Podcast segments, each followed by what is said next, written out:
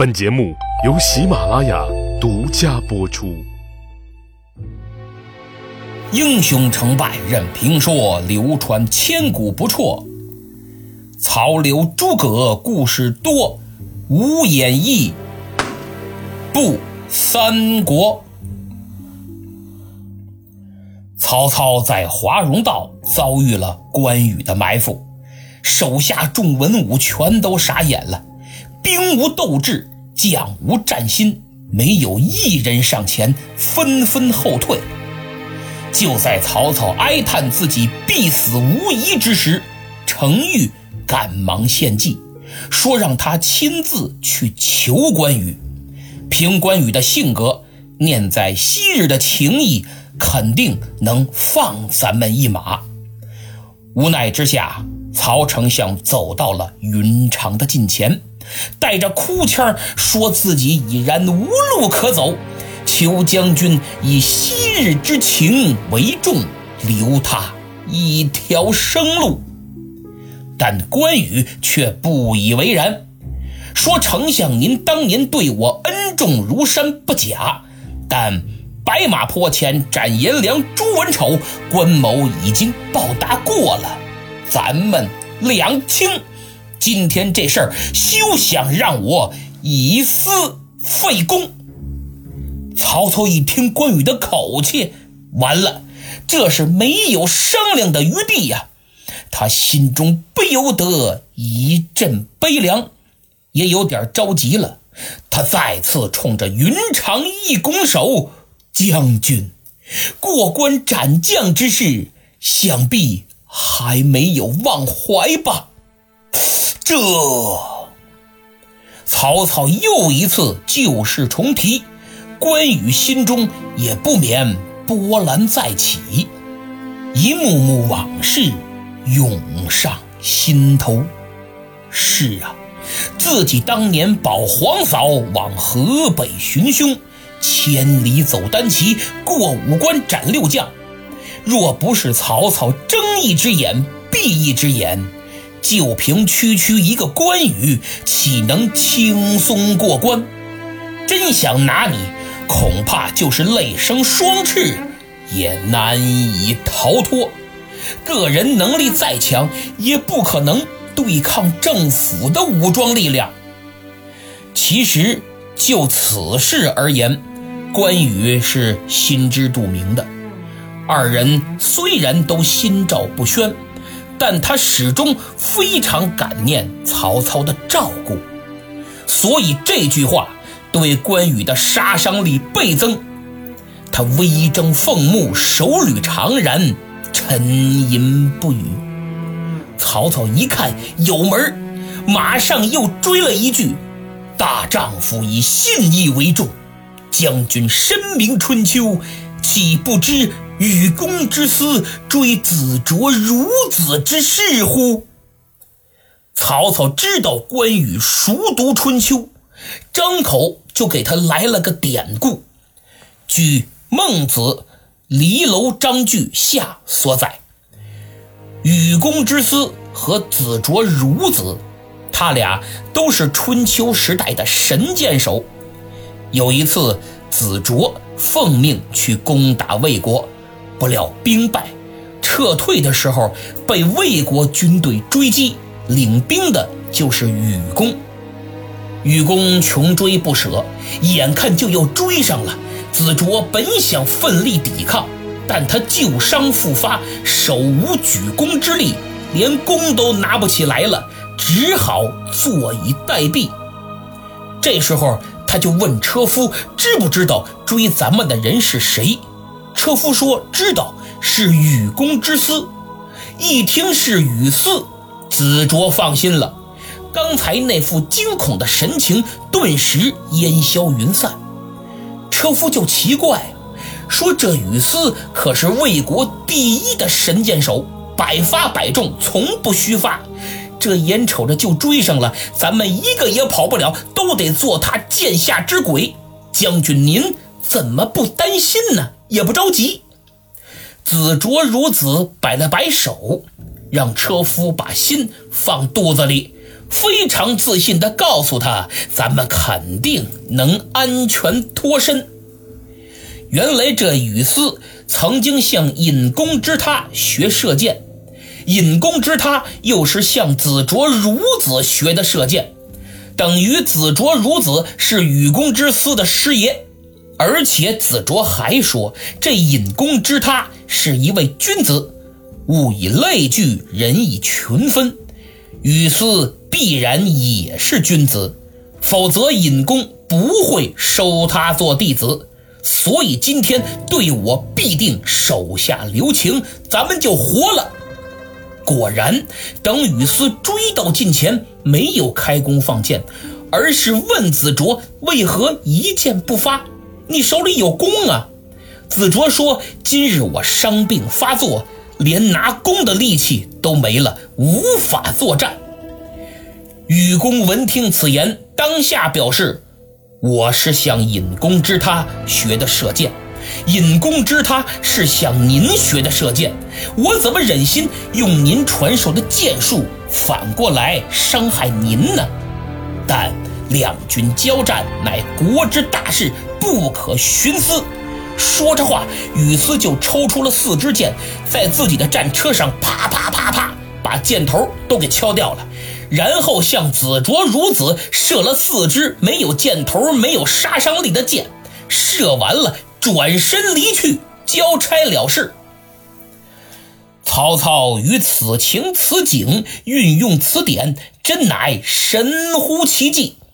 好像这个典故存在的意义，就是用来给曹老板在华容道说服关羽当论据的，堪称点睛之笔。我们必须得佩服曹丞相此时的表现，简直是完美。他对关羽的心理把握，对典故的合理运用，都恰到好处。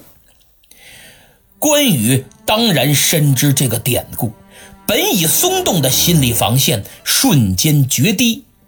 他一生最为看重的就是“信义”二字，这两个字对他来说。重于泰山，重于一切，包括生命。我想，此时此刻，他一定在内心问自己：“关羽呀，关羽，你怎么忍心下得了手？”看着眼前这狼狈不堪的曹操，还有他身后那群瑟瑟发抖的残兵败将。在回忆曾经在一起的那一幕幕往事，关羽怎能不动心？就见他把赤兔马的缰绳在手中攥了又攥，勒了又勒，一字一顿地说道：“军校四散，摆开。”随着这道令，手下将士由进攻队形，咵咵咵咵，立马。转化为了防御队形。刚才五百削刀手是一字排开，把路都给堵死了。现在则是无数个小的作战单位，几个人一堆儿，几个人一堆儿，等于由线变成了点。这下可就让出了好几条道啊！明摆着是要放行。久经战阵的曹操岂能不明白？又岂能错失良机？他连忙向关羽深施一礼，又朝身后自己的兵将摆了摆手，那意思快跑！紧跟着一马当先，啪，就穿过了关羽的队伍。讲到这儿，我想肯定有人会问：说曹操就凭一个春秋的故事，能打动关羽吗？其实曹丞相讲的不仅仅是故事，尽管表面上看好像是这样，他讲的是一种精神、一种道义、一种理念。这个话题还是非常有必要深入探讨一下的。所谓义，仁义的义，是中国古代最常用的道德观念之一，也是做人做事的最高标准。中国传统文化无不把义作为道德的核心内容。孟子曰：“生，亦我所欲也；义，亦我所欲也。二者不可得兼，舍生而取义也。”春秋时期战争的最大特点是有规则，即使在战斗之中，也要讲承诺、守信义，不能用无底线的阴谋取胜，不攻击伤员，不俘虏老年人。甚至对方没有排列好队形的时候，也不能进攻。我们发现，这与西方国家的贵族精神、骑士精神是相对应的。从这一点上，也可以说东西方是共通的。中国古代为人处事的总领、总纲就是道义，社会文明的秩序就在人们。自觉主动遵循道义的基础上，获得了最低程度的保障，所以道义也是道德的底线。关羽熟读春秋，深明春秋义理，内心早已被道义同化。哲学里讲，心理支配行为，而行为又体现心理。由此，受人滴水之恩，当以涌泉相报，就成了他那一刻的必然选择。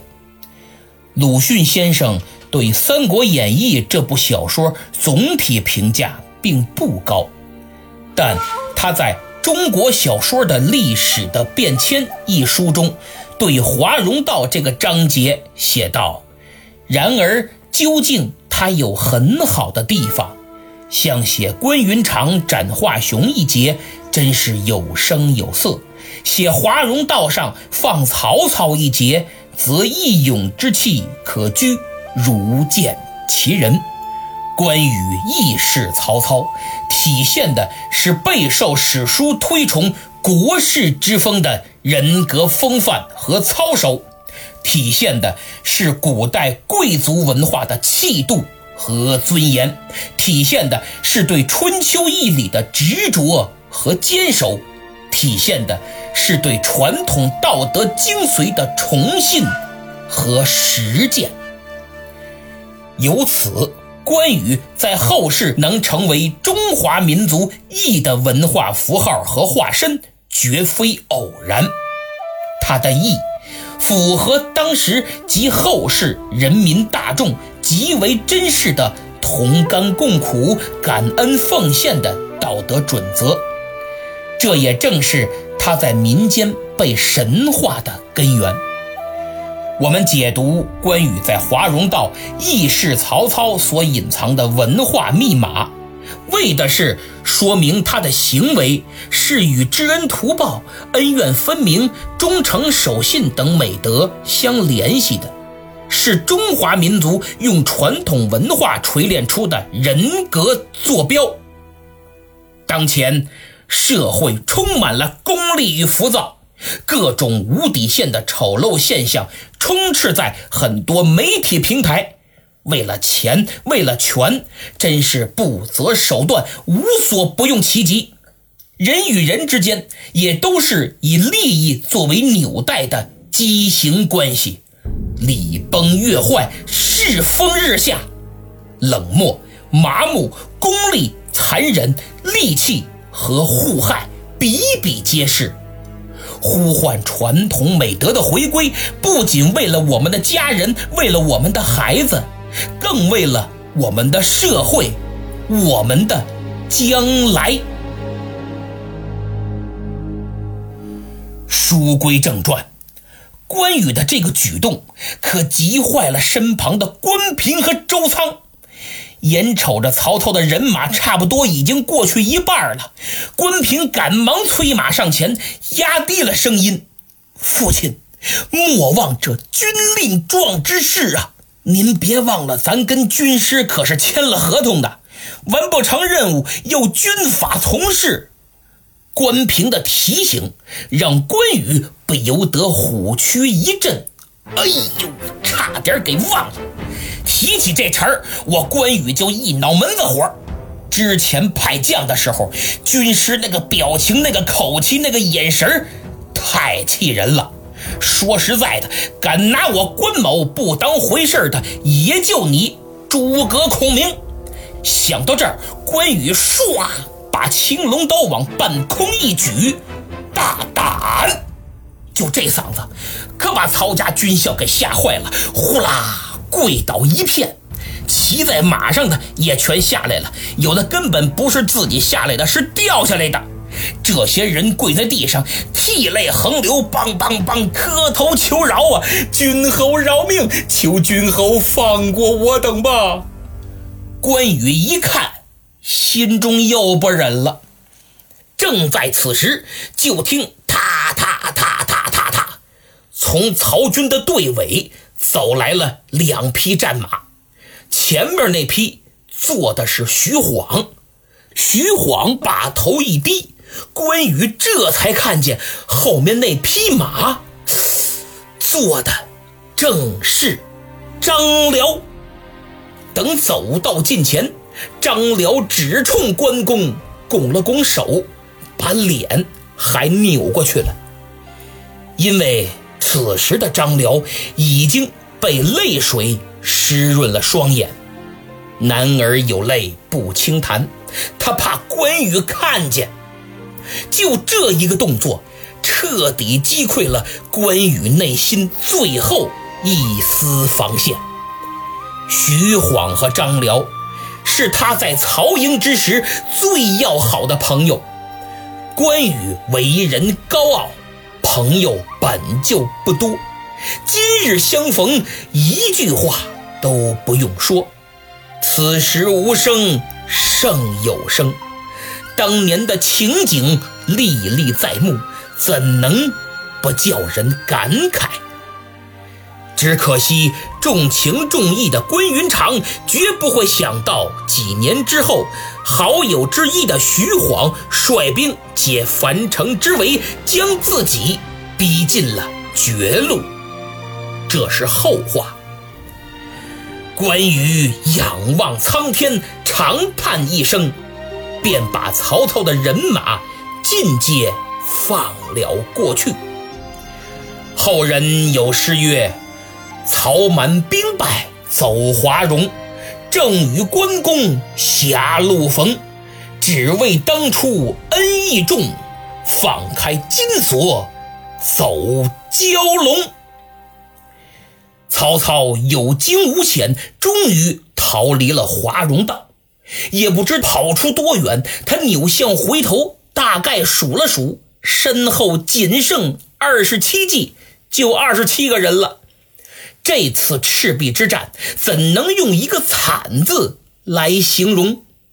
不过曹丞相现在还没时间去感慨，毕竟此处仍非安全地带，逃命要紧，活着比什么都重要。就这样，他领着这几十个人一直跑到了天黑，眼看就要到南郡了。忽见前面灯笼火把照如白昼，跟着传来了人喊马嘶之声。曹操大吃一惊，心想：不好，无命休矣。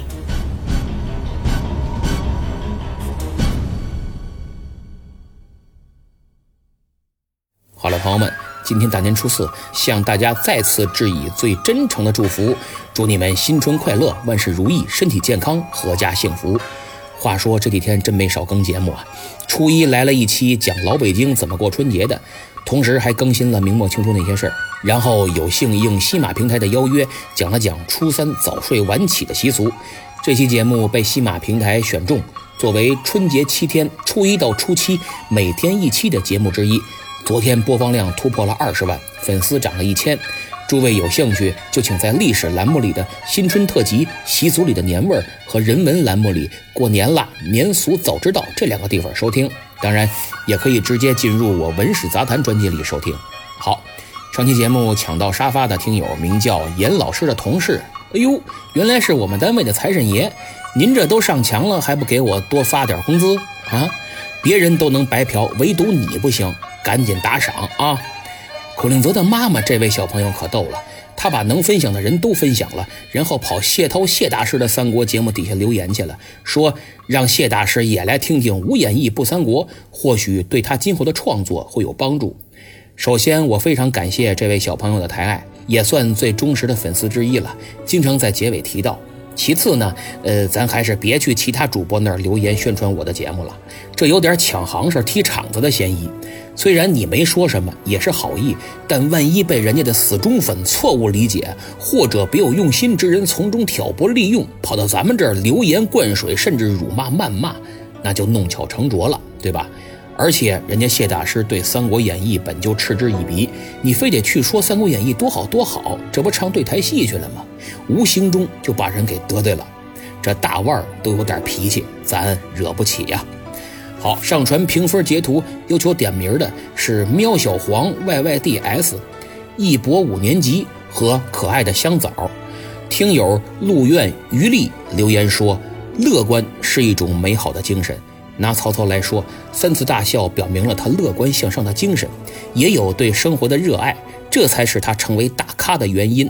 胜不骄，败不馁，乐观是黑暗中的一丝光亮，乐观也是纷争中的诗意。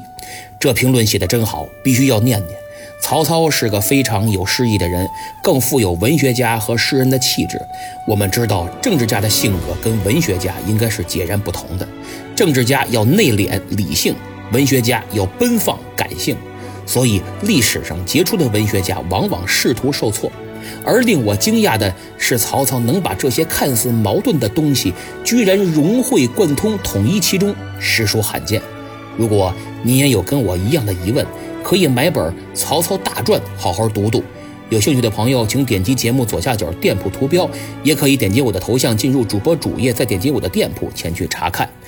最后感谢一下近期打赏的朋友，他们是春天之我、大脚洋洋、听豆豆子，呃，还有两位没法念，这名字太长了啊，呃，感谢你们，请大家别忘了点击订阅和评分，多多为节目点赞和分享，在下感激不尽。我在西米团等你。